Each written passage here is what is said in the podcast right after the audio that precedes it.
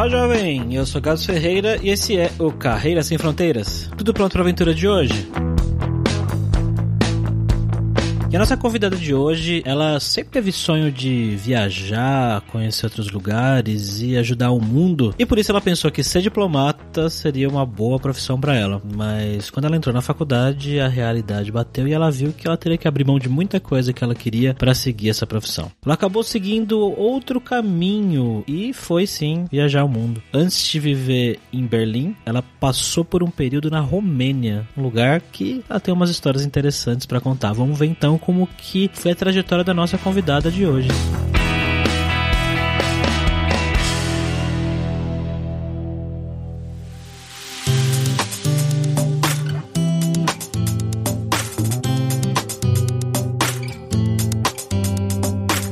Para ir para Berlim conversar com a Larissa, como sempre estamos aqui com ele, nosso host, viajante poliglota Fabrício Carraro. Bom dia, Fabrício. Boa tarde, Fabrício. Boa noite, Fabrício. Boa tarde, né? Guten Abend, Guten Morgen. A gente vai pra Alemanha e já dá até um susto, né? É. Como é que você tá, Lari? Eu tô bem, gente. Aqui em Berlim tá um tempo meio louco hoje, então já fez sol, agora tava chovendo, mas tá um pouco São Paulo hoje.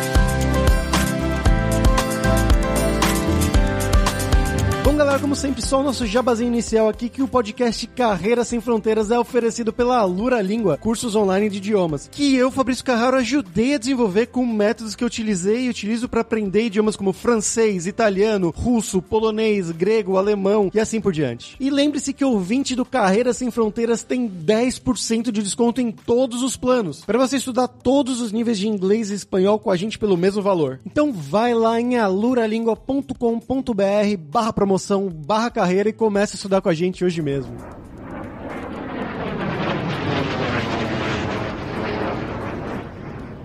Bom, Larissa, eu queria que você contasse pra gente, né, então um pouquinho sobre você, de onde que você é do Brasil, o que que você estudou na sua universidade e qual que foi o seu caminho, o seu passo a passo na vida até chegar agora na, em Berlim, na Alemanha. Eu sou originalmente de São Paulo, mas mesmo no Brasil eu já mudei bastante de cidade, morei um tempo em Florianópolis, depois em Peruíbe, no litoral de São Paulo, Campinas, mas acabei fazendo faculdade em São Paulo, fiz Relações Internacionais na PUC, tinha o sonho de ser diplomata, Olha só, eu também.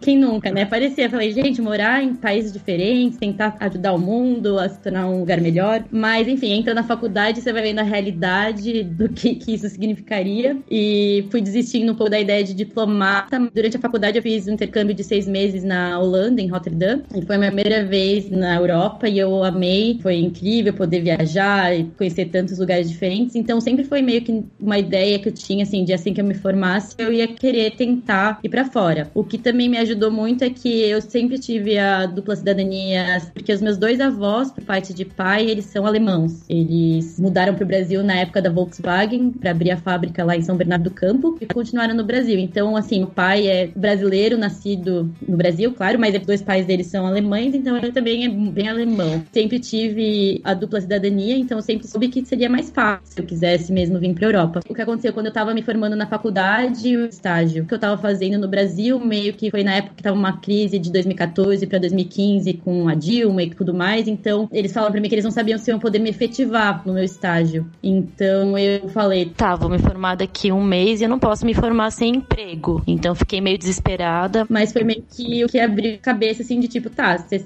já sabia que você ia querer ir para fora em algum determinado momento, então e agora, né? Você acabou de formar, talvez você não tenha emprego aqui no Brasil. De faculdade eu fiz a ESEC, né, que é uma organização Internacional de Estudantes que promove intercâmbio geralmente voluntário, mas também intercâmbio entre empresas. Na época, eu comecei a me candidatar para vagas da ESEC para ir para fora e acabei conseguindo uma na Romênia para ir para uma cidade chamada Timisoara, que é a terceira maior cidade da Romênia, mas eu não sabia disso. Se você perguntar, eu nunca tinha ido para Romênia, nunca, para ser bem sincera, nem sabia direito onde era no mapa. Era a União Europeia e que eu não precisava de visto, então seria já mais fácil, porque foi realmente uma coisa coisa muito. Eu sabia que eu queria ter um emprego assim que eu me formasse e no meu trabalho eu não estava ainda nessa decisão. E aí nisso eu consegui a vaga da Romênia. E o que foi engraçado é que na verdade eu também consegui a vaga no Brasil, porque no fim eles fizeram a proposta para mim de me efetivar. Só que daí eu falei, cara, Não, eu acho que foi tudo um sinal, né? Se assim, se vocês tivessem me contratado logo de cara, eu não teria me candidatado para essas vagas da ESEC não estaria com essa oportunidade de ir para Romênia, mas agora que eu tenho, tipo, eu acho que é o que eu quero fazer. Então eu acabei rejeitando a proposta do Brasil e foi assim, eu me candidatei em junho. No final de julho eu mudei para Romênia. Então foi uma coisa bem louca, né? Do nada eu tava falando para minha mãe, então mãe,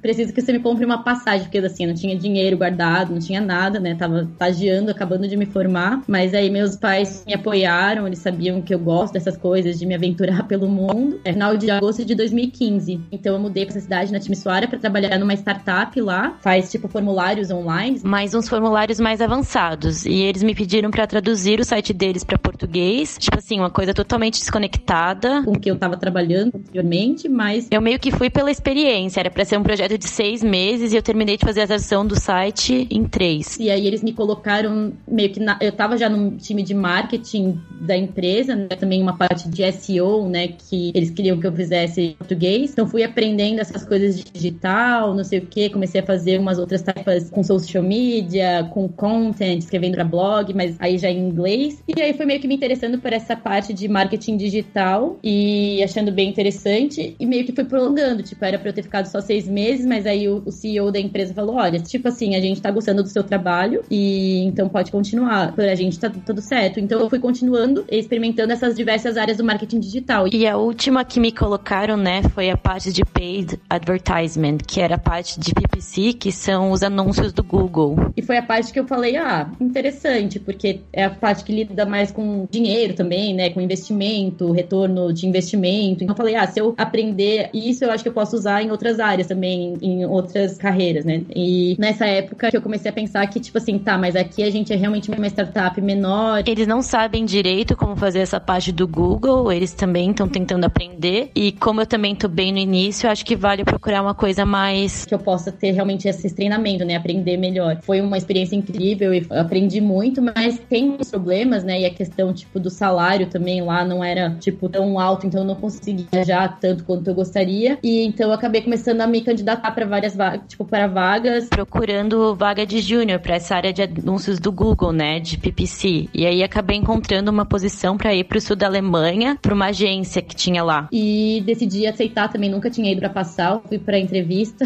Falei, ah, tá legal, mudei para Romênia, sem nunca ter ido para Romênia, então acho que por dar para passar, ou pelo menos eu já vi a cidade, não é tão loucura. E foi o que eu fiz. Mudei para passar daí em junho de 2016 e lá eu fiquei por dois anos trabalhando ainda nessa empresa Crealytics com a parte de anúncios do Google. E aí eu fui crescendo na empresa, sendo promovida, virei project lead de um projeto e acabou que surgiu a oportunidade de eu ser transferida para o escritório de Berlim da empresa. Obviamente, já estava pensando em sair de Passau, porque é uma cidade muito linda e muito maravilhosa no sul da Alemanha, mas é bem pequena, então acaba sendo bem limitada também as coisas que você tem para fazer. É muito então, linda, é muito maravilhosa por um ano e meio. Depois fica chata.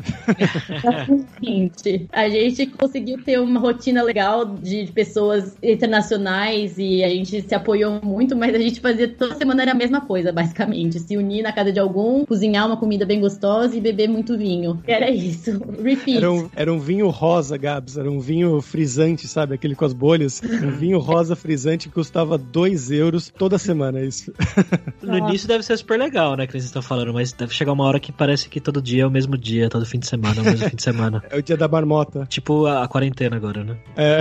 Você vai perdendo um pouco, porque também não tinha aeroporto, então, tipo assim, para você viajar, você pegar um trem de duas horas para Munique. Aí, Munique também não é uma cidade que tem aqueles aeroportos low cost, né? As linhas aéreas mais baratas. Então era muito mais caro. Assim, tinha várias limitações para quem realmente saiu do Brasil para viajar, para realmente conhecer. Ainda não era o lugar ideal, né? E engraçado que assim, quando eu saí da Romênia, na verdade eu comecei a procurar vaga, eu falei: "Não, agora eu vou mudar para uma cidade cosmopolita, europeia, vou para Berlim, para Barcelona, para Londres". Aí acabei em Passau. E é uma cidade era ainda menor do que a minha cidade na Romênia, né? Porque eu falava, pelo menos a minha cidade na Romênia tinha aeroporto. Mas, enfim, eu falo que demorou, mas eu cheguei. Eu fui, tipo, baby steps, né? Fui aos poucos, mas demorou uns quatro anos, mas eu cheguei aqui em Berlim depois de muita luta. E aí foi isso. Eu fui transferida pela minha empresa, que eu tava trabalhando na época. E isso foi junho de 2018. E aí continuei trabalhando nessa empresa por mais um ano, um ano ano e pouco. E aí, no final do ano passado, em outubro, eu mudei de empresa. E aí, hoje em dia, eu trabalho na Get Your Guide, que é basicamente uma empresa que a gente. Vai, você sabe que você vai viajar para qualquer lugar do mundo e aí você quer saber o que você pode fazer nessa cidade. E a gente é o site que você vai encontrar. Então, a gente é um marketplace para tours, é, excursões. É,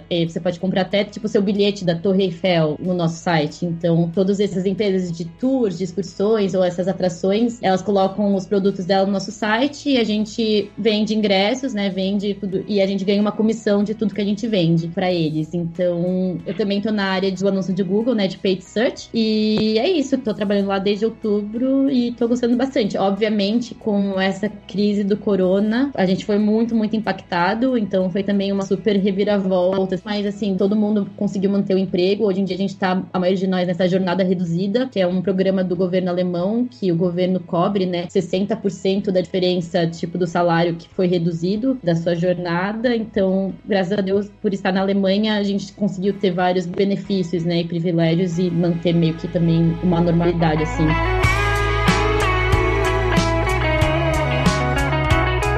Quanto tempo faz você tá aí, ô, ô Larissa? Em Berlim, dois anos. E, Larissa, hoje você está trabalhando aí com marketing digital, certo? Sim. E como que é o, dia a dia do trabalho aí com os alemães? Ou não é alemão a galera que você trabalha, é mais a galera de outros países, é misturado? Como é que é isso aí? É bem internacional a minha empresa, né? Então a Get Your Guide é uma dessas startups e unicórnios aqui de Berlim, porque aqui em Berlim a gente brinca que é um mundo pequeno, né, das startups. Então você vai conhecer, tipo, você vai estar trabalhando com alguém que já que você conhece, porque eles trabalharam em outra empresa, é meio que o círculo, você vai rodando assim nas empresas que todo mundo trabalha ou já trabalhou ou conhece alguém que trabalha. Então é bem internacional. O meu time, atualmente, a gente tem 14 pessoas. É um time cross-funcional, né? Porque como a parte que eu trabalho é a parte de anúncios do Google, mas o Google, ele é realmente a principal fonte de tráfego, né, para o nosso site. Porque se você pensa, né, se você está planejando uma viagem, se você sabe que você vai viajar, as pessoas vão pro Google e perguntam, né, tipo, o que, que eu posso fazer lá? Tipo, é muito realmente o lugar que as pessoas vão para entender o que, que elas podem fazer quando elas sabem que elas vão viajar. Então é muito importante pra gente essa área área é realmente uma das áreas que eles mais investem na empresa. Só que como eles conseguiram crescer pro ponto que eles estão hoje em dia, é justamente com automação, né? Então eles perceberam que essa parte de anúncios do Google tem muita coisa que você pode automatizar que realmente faz você então conseguir ter esse marketing de grande escala, né? Então, no meu time, a gente tem a metade do time, na verdade, é só engenheiro. Então a gente tem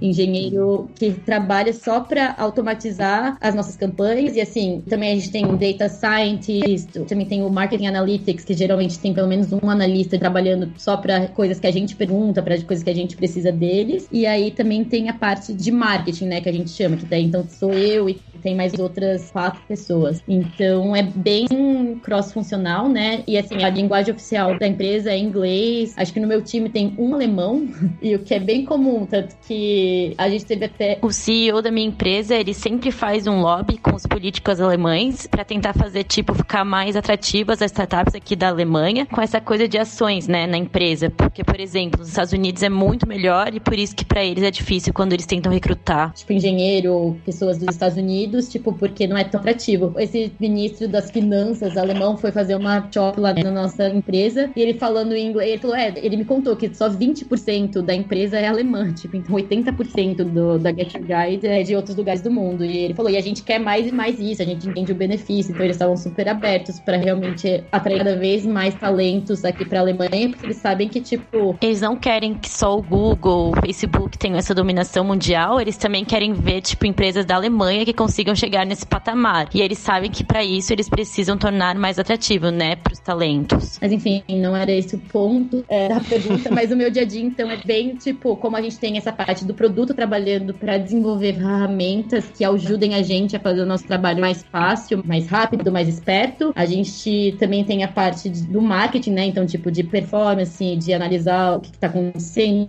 onde tem potencial, onde não tem, testes também, vamos testar, de fazer isso diferente na campanha Então é bem diverso, assim, mas o que eu achei bem legal, que mudou bastante do meu antigo trabalho, é que como eu trabalhava em agência, era mais a coisa de execução operacional das campanhas e não tinha tanto essa parte de automação que eu tava. E agora nessa empresa é a primeira vez que eu tenho contato com, tipo, machine learning, essa coisa de realmente ter essa alta escala de automação no marketing. Então tá sendo bem legal. Exatamente isso que eu ia perguntar, mas você já respondeu aí, que era sobre a diferença, né, da empresa que a gente trabalhou juntas lá na, na Alemanha, que era uma parte bem mais mão na massa.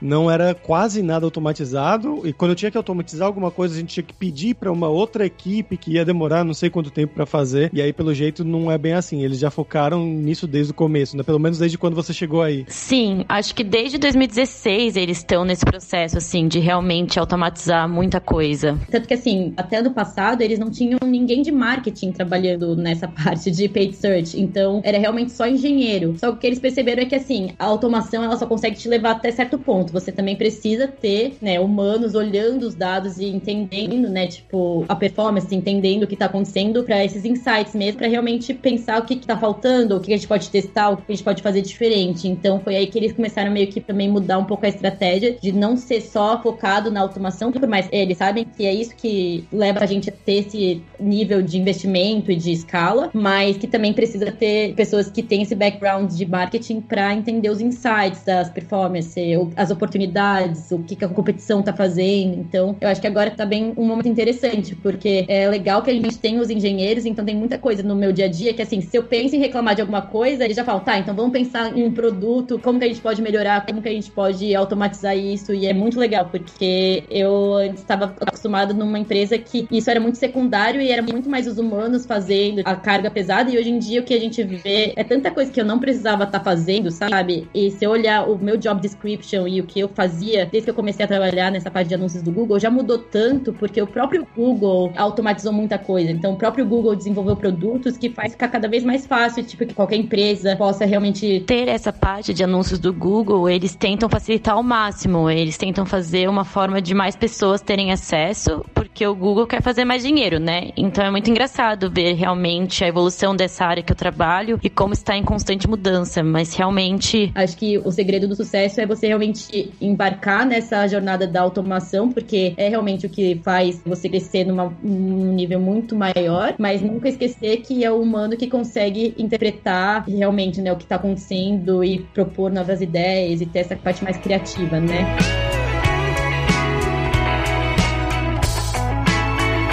Larissa, como é que foi quando você chegou aí em Berlim? O processo de você arrumar uma casa para morar, alugar um apartamento, né? essas coisas burocráticas, foi fácil? E também, eh, se você puder comparar com como foi isso na Romênia e em Passau. Em Berlim, eu fui muito sortuda, tipo assim, porque mundo que muda para Berlim sabe que aqui é um caos, essa questão do apartamento super disputado, é aquela coisa de você chegar para ver um apartamento e ter outras 100 pessoas para ver. Então eles são bem rigorosos. Tipo assim, vai ter gente que vai preferir só alugar para alemão, ou só para quem fala alemão, ou. Só que o que eu dei muita sorte foi que quando eu tava mudando para cá, como eu, fui transferida pela minha empresa, né? A minha empresa ela tinha um escritório aqui em Berlim, então eu já conhecia pessoas aqui em Berlim, né? Que eu tinha conhecido pela minha empresa. E uma das meninas da minha empresa, ela ia pro escritório de Nova York da nossa empresa por seis meses, na mesma época que eu ia chegar em Berlim. Então ela falou para mim: olha, você não quer ficar com o meu apartamento enquanto eu tô em Nova York, porque aí, tipo, você tem seis meses para achar uma coisa para você. E também daí eu consigo alugar meu, apartamento enquanto eu tô fora para alguém que eu conheço, para alguém que eu já confio e tal. Então falei, nossa, perfeito. Tipo, então quando eu mudei para Berlim, eu já cheguei mudando para esse apartamento dessa minha amiga. E, eu morei lá sete meses, porque foi o tempo que ela ficou fora. E aí, na época que eu tava daí começando a procurar um apartamento, porque ela ia voltar, né? Uma outra menina do meu trabalho postou no grupo que a gente tinha que ela ia mudar pra Hamburgo e que o apartamento dela tava livre e que ela tinha perguntado pro dono do apartamento dela se ela podia apresentar pessoas, né, pra ser o próximo morador. E ele falou que sim. E aí, meu, na mesma hora eu já mandei eu, eu, eu, eu, eu. E ela falou, tá, eu preciso dos seus documentos, tal e tal documento. Eu fui a primeira a mandar os documentos pra ela. E ela falou, ah, eu quero muito que você consiga, porque eu era a mais próxima dela das pessoas que tinham falado que queriam. Porque, assim, só daquele grupo, três pessoas responderam que queriam um apartamento dela.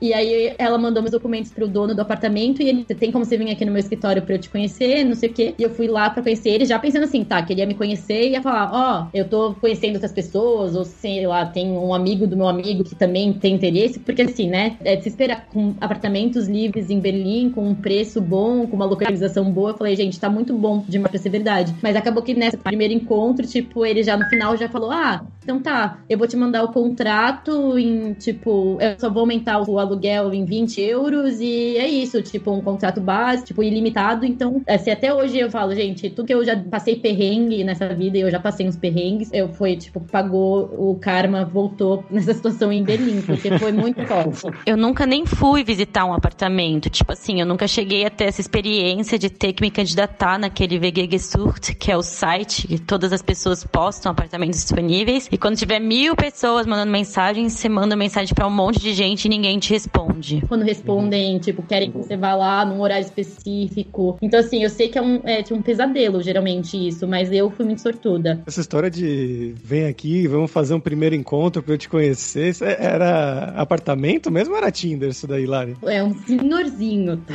É, tipo, eu acho que ele é tipo um advogado aqui em Berlim. Eu fui no escritório dele, mas ele, tipo, bem um senhorzinho mesmo. E graças a Deus ele falava inglês. E aí a gente conseguiu conversar, tipo, numa boa. Mas ele é super tranquilo, assim. Eu, realmente, eu dei sorte nisso, porque ele foi muito tranquilo. Eu achei que ele ia perguntar muito mais coisa. Mas assim, ele viu que eu tinha o passaporte alemão, eu tava já fixa. Na minha empresa, né, com contrato ilimitado. Então sabia que também eu era meio que um grupo de baixo risco na visão dele, né? Porque tudo estava bem estável na minha vida. Mas mesmo assim, eu não esperava que ele já respondesse na hora. Eu juro, eu fui lá muito achando assim, tá, tomara que ele goste de mim e que ele me considere. E no fim eu saí de lá já, tipo, com o contrato meio que certo. Então foi muito mais fácil do que nos outros lugares. Sim. Em Passau, por exemplo, eu quando eu mudei pra lá, eu era mais jovem também. Era uma cidade nova. Eu falei, ah, eu quero morar com pessoas, né? Tipo, então eu tava bem decidida a morar em apartamento de estudante mesmo, que é uma cidade que tem universidade lá, né? Então é uma cidade que a metade é estudante, pessoas muito novas, e a outra metade é velhos aposentados. Então é bem um contraste, tipo assim, que você vê nas ruas. E eu tava bem decidida a mudar com estudante mesmo, morando em apartamento de compartilhado. Então eu fui por esse site também que todo mundo usa aqui, que é o VG Gesucht. E eu fui vendo os anúncios, tipo, apartamento compartilhado. E fui em vários, gente, sério. Dessa vez, tipo, eu fui pelo menos. Eu conheci umas 10 pessoas, tipo assim, você faz a entrevista, eles perguntam, sei o quê. E aí todos falavam, tipo, tá, a gente tá conhecendo pessoas, a gente vai te avisar, tipo assim, sabe? Então, nossa, gente, ninguém tá ficando muito convencido por mim. Mas eu pensava também, eu tava lá só pra trabalhar. Eu acho que olhavam também pra mim, tipo assim, essa menina, tipo, será que ela quer mesmo morar com estudante? Não é melhor morar com alguém, tipo, da faculdade? Então tava vendo que não tava sendo muito a primeira opção das pessoas. E mais por um mês foi o que eu tentei. Fiquei, tipo, um mês só, tipo, focando em apartamento compartilhado. E assim, a minha empresa, ela oferecia pra gente ficar no apartamento da empresa por um mês, né? Eles tinham, essa era uma das ofertas, assim, que eles colocavam no pacote, assim, para você também mudar para Passau. Eles ofereciam que o primeiro mês você tinha essa moradia nesse apartamento da empresa. E acabar o meu primeiro mês, eu não tinha nada ainda, né? Então eu mandei pra minha empresa, tipo assim, olha, eu ainda não tenho uma casa, tem como eu ficar mais um tempo aqui? E aí eles falaram que sim, que eu podia prolongar, acho que pelo menos mais umas semanas. E aí. Nessa época eu comecei a procurar, então, apartamentos para morar sozinha. E aí é um pouco mais fácil. Tipo, na época daí que eu comecei a procurar. Eu visitei alguns apartamentos, mas aí, tipo, acho que o terceiro que eu visitei, o cara falou de cara e falou também que ele ia pensar que ele tinha conhecido uma outra menina, mas que ele. Foi engraçado, que era um alemão, o dono do apartamento, mas ele falou que ele amava a América Latina e amava o Brasil, então que eu tinha grandes chances. Porque... Olha aí. e aí, no fim, ele me ligou falando isso mesmo. Ele falou assim: ah, eu decidi ir pelo lado latino, tipo assim. eu falei, então tá. E aí eu consegui esse apartamento também, morei sozinha. No fim, o que foi muito aquela lei de Murphy foi que assim, no dia que ele me ligou e que eu consegui esse apartamento, VGs, né, que chama, tipo, essas repúblicas, me responderam que queriam que eu mudasse. Aí eu falei, ah, não, agora eu consegui um apartamentozinho, vou morar sozinha mesmo. Desisti dessa ideia de morar compartilhado. E Gabs, e... Esse, esse apartamento aí dela era casa de 70%, 80% dessas festas com esse vinho rosa frisante. eu morava sozinha e eu acho que eu era mais várzea, né? Que mais deixava a galera, tipo assim, vai, façam o que vocês querem fazer. Então foi muito bom, eu não me arrependo nem um pouco. Me descobri que eu amo morar sozinha. Tipo, eu já tava morando sozinha na Romênia e até hoje eu moro sozinha e eu não, não me arrependo.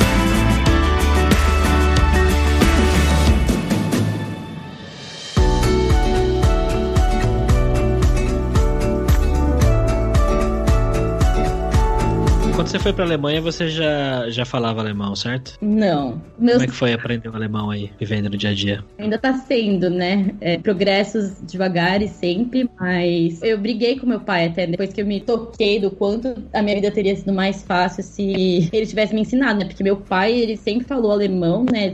Porque ele sempre se comunicou com os pais dele em alemão. Acho que também naquela época, como também era aquela coisa assim, não tão globalizado, também era mais, sei lá, minha mãe me criando, ele não me ensinou quando eu era mais criança. Então eu realmente mudei para Alemanha sem saber nada. Eu acho que na faculdade, no meu primeiro ano de faculdade, eu fiz um ano e meio de alemão em São Paulo e era isso, assim. Então meu conhecimento era bem básico. Aí quando eu mudei para Passau, todo mundo que chega na Alemanha, você chega muito motivado, né, a aprender alemão. É todo mundo entra no curso de alemão na mesma hora, tipo, não, eu vou aprender, não sei o quê. E assim, se você não é um poliglota como o Fabrício, porque você percebe que essa motivação vai diminuindo com o tempo. Mas em Passau eu fiz aula particular com uma professora que também foi professora do, do Fabrício, e foi quando mais me dediquei a aprender. Só que. Você sentia muita necessidade, porque em Passau, vários lugares que você ia, as pessoas não falavam inglês, tipo em restaurante, em supermercado. Então o que eu aprendi mais foi em Passau, mas aí quando eu vi o que acontece, você chega em Berlim e aí mesmo quando você tenta falar em alemão com as pessoas nos negócios, eles respondem em inglês. Tipo, bartender não fala alemão, e só fala inglês. Então você vai continuando aprendendo alemão porque você ainda vai ter situações que você tá tendo que lidar. Eu te digo que hoje em dia eu ainda uso muito pouco alemão e eu tenho muito pouca situação que eu realmente preciso e que ninguém fala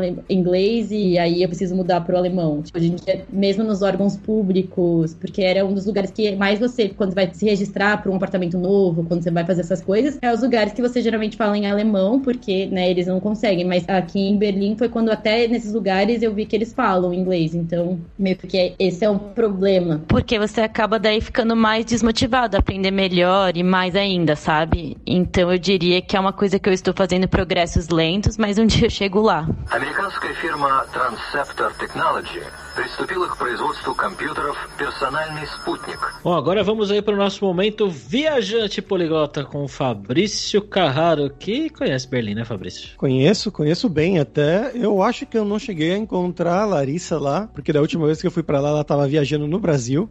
Mas uma coisa, uma curiosidade sobre o último ponto que ela estava contando aí, né, sobre o alemão e principalmente lá em Passau. Lá, eh, boa parte da população, principalmente os mais velhos, eles nem falavam alemão alemão, próprio alemão, assim, com a gente. Eles falavam o bávaro, né? Que é o dialeto da Bavária, que é uma outra língua que os alemães não entendem muito bem. Obviamente, eles conseguiam geralmente falar os dois. Então, num público, assim, eles poderiam falar. Se ele vê que é uma pessoa da cidade, ele vai falar em bávaro. Se ele vê que é uma pessoa que pode ser de fora, ele vai falar em alemão mesmo, em alemão padrão. Mas, por exemplo, a Larissa, que ela tem essa descendência, eles poderiam simplesmente chegar para ela e falar já diretamente em bávaro, pela aparência e tudo mais. E também tem várias palavrinhas do bávaro que você aprende no dia a dia, assim como oi, que em alemão seria algo como hallo, lá eles falam servos, que aí é tipo, eu sou um servo, sou seu servo, servo de Deus, alguma coisa assim. Então, e vai mudar também, ou como bom dia, olá, alguma coisa assim, seria, sei lá, guten tag, isso existe, mas eles falam lá Christi, que é uma outra coisa que também é, eu não lembro exatamente qual é a tradução, mas é alguma coisa religiosa, porque no sul eles são mais católicos, enquanto na parte mais central e pro norte eles já são mais protestantes, igual o resto do norte da Europa. Mas a dica cultural de hoje aqui vai ser um seriado que eu assisti nessa época, que eu tava lá em Passau assistindo muitas coisas, consumindo essa cultura alemã, que é mais um seriado sobre guerra, um seriado, uma minissérie, na verdade, de três episódios, chamada em inglês é Generation War, em alemão é Unsere Mütter, Unsere Väter. Então, nossas mães, nossos pais. Que eles contam a história de cinco amigos, é como se fosse um Friends durante a Segunda Guerra Mundial. Só que não é nada engraçado, assim, é uma coisa bem dramática. E eles contam a história desses cinco amigos que eles eram amigos, se divertiam, iam pro bar, bebiam juntos. E aí começa a guerra. Dois deles são mais dessa parte da juventude alemã e eles vão para lutar pelo exército, eles são obrigados a lutar pelo exército nazista. Um outro era judeu, outra menina era namorada do judeu. E aí eles vão contando essa história de como eles passaram, como essas cinco pessoas passaram durante a guerra, visto pela perspectiva diferente de cada um deles, né? Alguns deles no fronte de guerra, mesmo no fronte nazista, outros tentando sobreviver em Berlim e vendo a cidade ser destruída. Então é uma minissérie que ganhou muitos prêmios, muito interessante e eu recomendo bastante. Tem na Netflix, pra quem quiser ver. Em inglês, o nome Generation War. O nome em português é Filhos da Guerra. Então eu recomendo bastante. E em português de Portugal.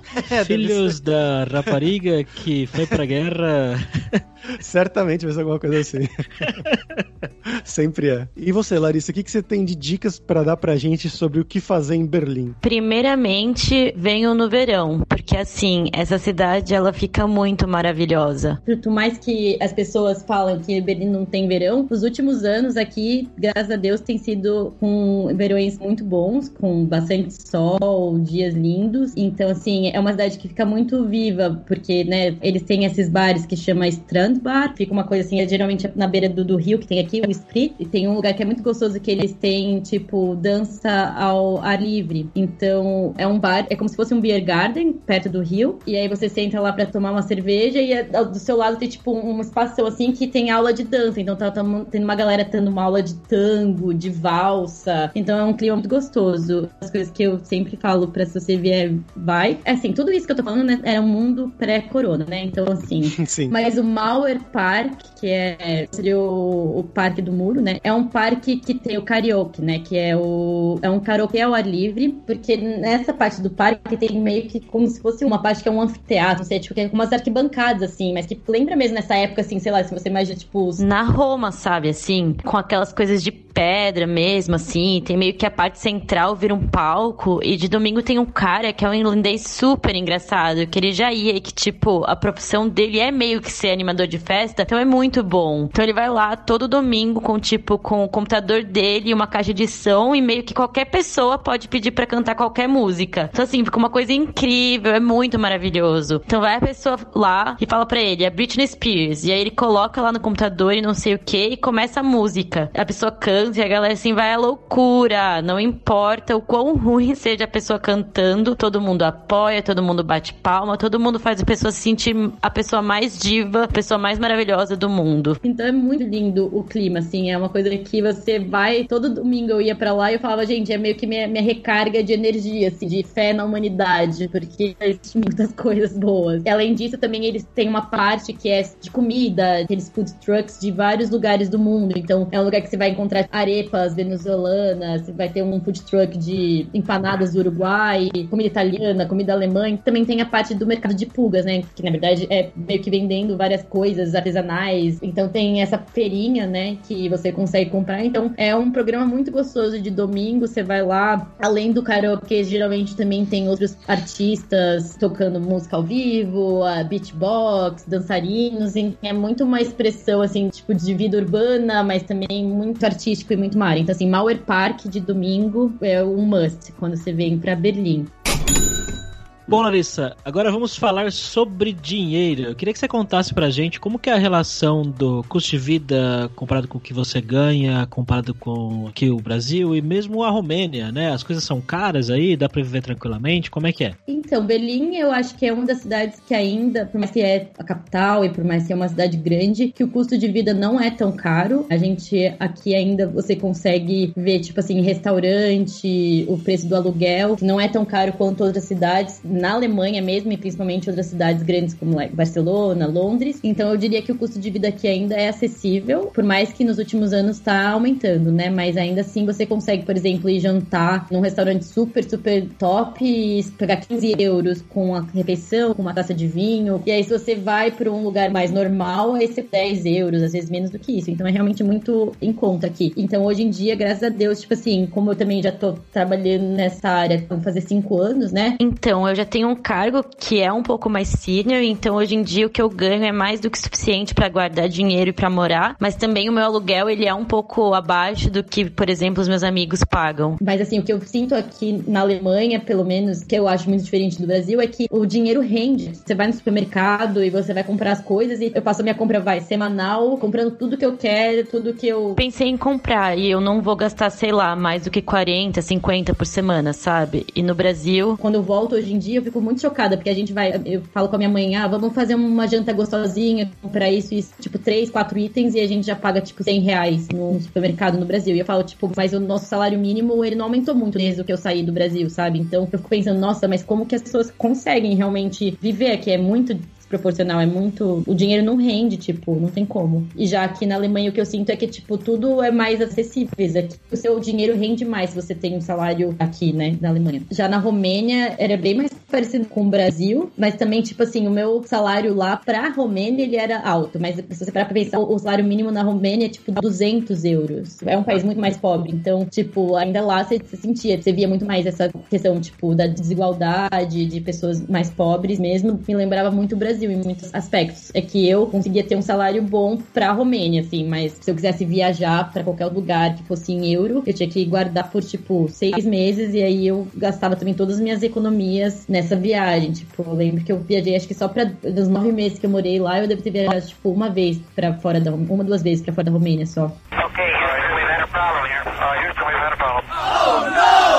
Bom, Larissa, pra fechar aqui, então, agora é hora do perrengue, que eu vou pedir pra você contar histórias engraçadas, gafes, micos, coisas que tenham acontecido com você nesse tempo todo aí fora do Brasil já. Nossa, eu, vou contar pra vocês, mas mesmo depois de cinco anos ainda não é tão engraçada pra mim, mas assim, foi um perrengue, mas eu falo, se vi isso também, não, eu sobrevivo qualquer coisa, que elas tô brincando. Mas, basicamente, quando eu mudei pra Romênia, eu mudei pela ESEC, e a ESEC oferece auxílio em achar o seu apartamento, né? Então, tipo, eles meio que falam que eles podem fazer essa parte, assim, de você não precisar chegar lá e precisar se preocupar com achar acomodação, que eles já te ajudam nisso. Quando eu cheguei lá, então era pra eu mudar pra um apartamento com outras duas meninas, né? E eles mandaram foto do apartamento, falaram, tipo, esse apartamento pra vocês três, vocês gostaram, vocês estão felizes. E nós três falamos que sim. Eles falaram, e esse apartamento, então, se vocês toparem, vocês topam, a gente topa. Era eu, uma menina polonesa e uma menina da Turquia que ia mudar pra esse apartamento. E aí a polonesa foi a primeira a chegar, então ela foi a que assinou o contrato e que mudou primeiro. Eu cheguei depois de uma semana lá, então já mudei, tava lá a polonesa, conheci ela. E aí a gente falou, tá, cadê a, a terceira pessoa, né? Quando que ela vai chegar? E aí a gente descobriu que na verdade ela não tinha nem visto ainda pra mudar pra Romênia, que na verdade nem sabia se ela ia conseguir ter o visto, se ia sair, se ela ia conseguir mudar. Então acabou que o primeiro mês a gente morou lá só eu e a polonesa. E assim, eu tinha acabado de mudar do Brasil e tudo foi como eu tinha contado, foi tudo de última hora, né? A minha mudança pra Romênia.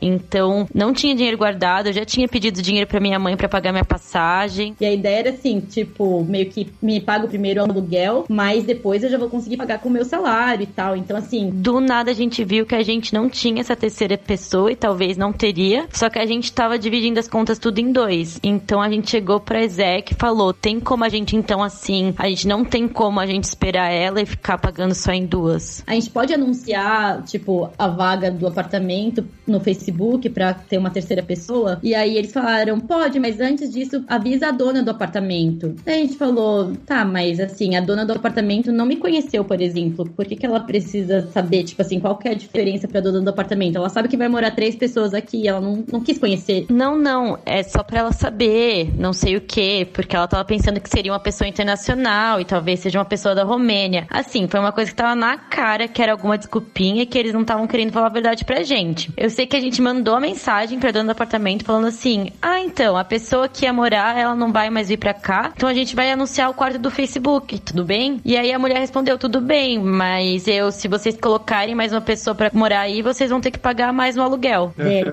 falou, oi? Como assim? Tipo, a gente já ia morar em três, por que, que a gente tem que aumentar o aluguel? Não, a gente já assinou o contrato, tipo, não tem isso. Ela falou, não, mas no contrato tá escrito que só vão morar duas pessoas nesse apartamento. Nossa. Daí, gente, que? Como assim? contrato eu não tinha assinado, né? Tinha sido essa polonesa, mas e o contrato tava todo em romeno. E quem tinha lido o contrato era essa pessoa da Ezek que tipo assim, falou que tava tudo certo. A gente ficou, tipo assim, desesperada. A gente falou assim, como assim? Porque a gente queria uma terceira pessoa, porque já tava pesado, né, o aluguel, nós duas. Então, se ela fosse ter que aumentar o aluguel pra ter uma terceira pessoa, daí não ia valer a pena também. Então, a gente ficou, tipo assim, como assim? Aí a gente descobriu que a menina da Ezek não tinha lido. E a gente falou, como que você faz isso? Então, assim, não foi nada legal o que aconteceu com o negócio da Ezek. Só que a gente começou a tentar convencer a dona do apartamento a deixar a gente ou morar tipo em três e não aumentar o aluguel, ou a diminuir o aluguel pra nós duas. Porque a gente não sabia, a gente tentou ficar, a dona do apartamento, ela foi umas duas vezes no apartamento. A gente teve essa reunião bem séria, assim, com o pessoal da Ezek, a gente. O que, que a mulher decidiu fazer? Ela decidiu que ela não queria mais que a gente morasse lá. Olha, tá muito complicado isso, tá muito enrolado, vocês tem até o final do mês para sair daqui. E aí eu falei, Jesus amado. Eu e a polonesa, a gente desesperadas. Assim, eu pensei em voltar pro Brasil. Eu falei, gente, não, não dá. O desespero, a gente começou a ir nos apartamentos, mas era assim, os apartamentos muito ruins, afastados. Só que a gente fala onde a gente vai ficar, onde a gente vai morar. E aí, no fim, tipo assim, a gente chegou até também a assinar um contrato de, de uma casa que era super distante. E aí a gente voltou atrás. Daí a gente falou, não, a gente não quer morar aqui. Meu, desesperadas. Enfim, depois de muito perrengue,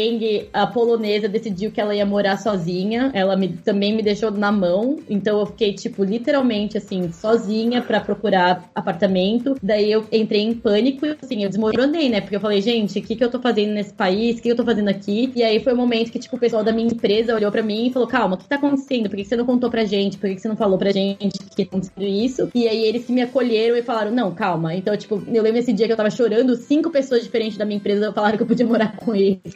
Eu podia ficar com eles o tempo que fosse até eu achar. E aí eu me acalmei. E aí uma das meninas do meu emprego que me ofereceu pra eu ficar na casa dela, ela falou: ah, eu tenho um amigo que mudou pra Alemanha, eu, eu sei que o apartamento dele aqui não tá alugado, eu vou ligar pra ele. E aí no fim ela ligou pra esse amigo e, tipo, eu consegui mudar pra esse apartamento e eles conseguiram, daí, eles deram até um desconto pra mim por ser amiga de amigo. E aí eu morei no apartamento sozinha lá na Romênia, mas, tipo assim, foi umas duas semanas de tensão e no fim deu tudo certo. Então, acho que é uma história feliz. sim, sim. E aparentemente romenos são bem legais. Não falar a língua, ter que lidar com essas pessoas foi muito difícil, mas enfim. Por isso que eu falo, depois que a gente passa por esses perrengues, você vai realmente criando essa casca que daí parece que, tipo, outras coisas que acontecem que não são tão piores quanto, você fala, ah, mas não, não é pior do que realmente ser despejada de uma casa na Romênia. Então tá na tudo certo. terceira maior cidade da Romênia. Terceira maior cidade da Romênia, by the way.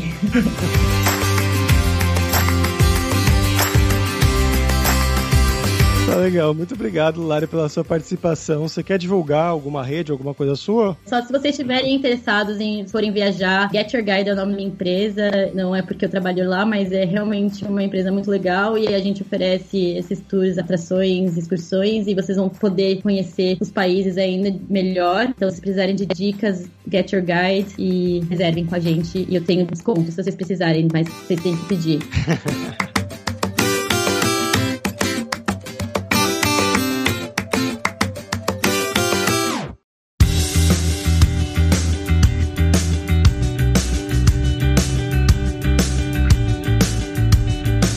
pessoal, por hoje é isso. Dankeschön pela sua audiência. E se você gosta do Carreira Sem Fronteiras, recomende para cinco amigos, para nossa comunidade crescer sempre cada vez mais. E entre no nosso grupo do Facebook, o Carreira Sem Fronteiras, para você ter mais dicas sobre empregos, mercado de trabalho no exterior, tecnologia e também sobre a língua inglesa, o alemão, quem sabe até o romeno. E não deixe de conhecer a Lura Língua para você reforçar o seu inglês e o seu espanhol e dar aquela força, tanto no seu currículo quanto na sua vida profissional. Algo que a Larissa destacou muito durante o episódio do quanto foi importante o inglês dela para trabalhar tanto na Romênia, quanto na Alemanha, seja em Passau, quanto em Berlim. E só lembrando que o 20 do Carreira Sem Fronteiras tem 10% de desconto em todos os planos. Então vai lá em aluralingua.com.br barra promoção, barra carreira e começa a estudar com a gente hoje mesmo. Além também, é claro, da alura.com.br que tem mais de mil cursos de tecnologia, tanto nas áreas de programação, marketing, e aí essas duas já envolvem as duas áreas que a Larissa mais comentou durante o episódio, que ela é da área de marketing digital, de PPC, mas também da parte da automação, da programação dos engenheiros que trabalham lá. Então, muito disso vai ser coisas que você vai poder usar para um futuro emprego na Alemanha, caso você queira trabalhar por lá. Além também de cursos de design, business, soft skills, curso de como você criar o seu currículo em inglês ou em espanhol para mandar para o exterior. Então, com certeza vai ter o curso para você. Então, pessoal, até a próxima quarta-feira com uma nova aventura em um novo país. Tchau, tchau.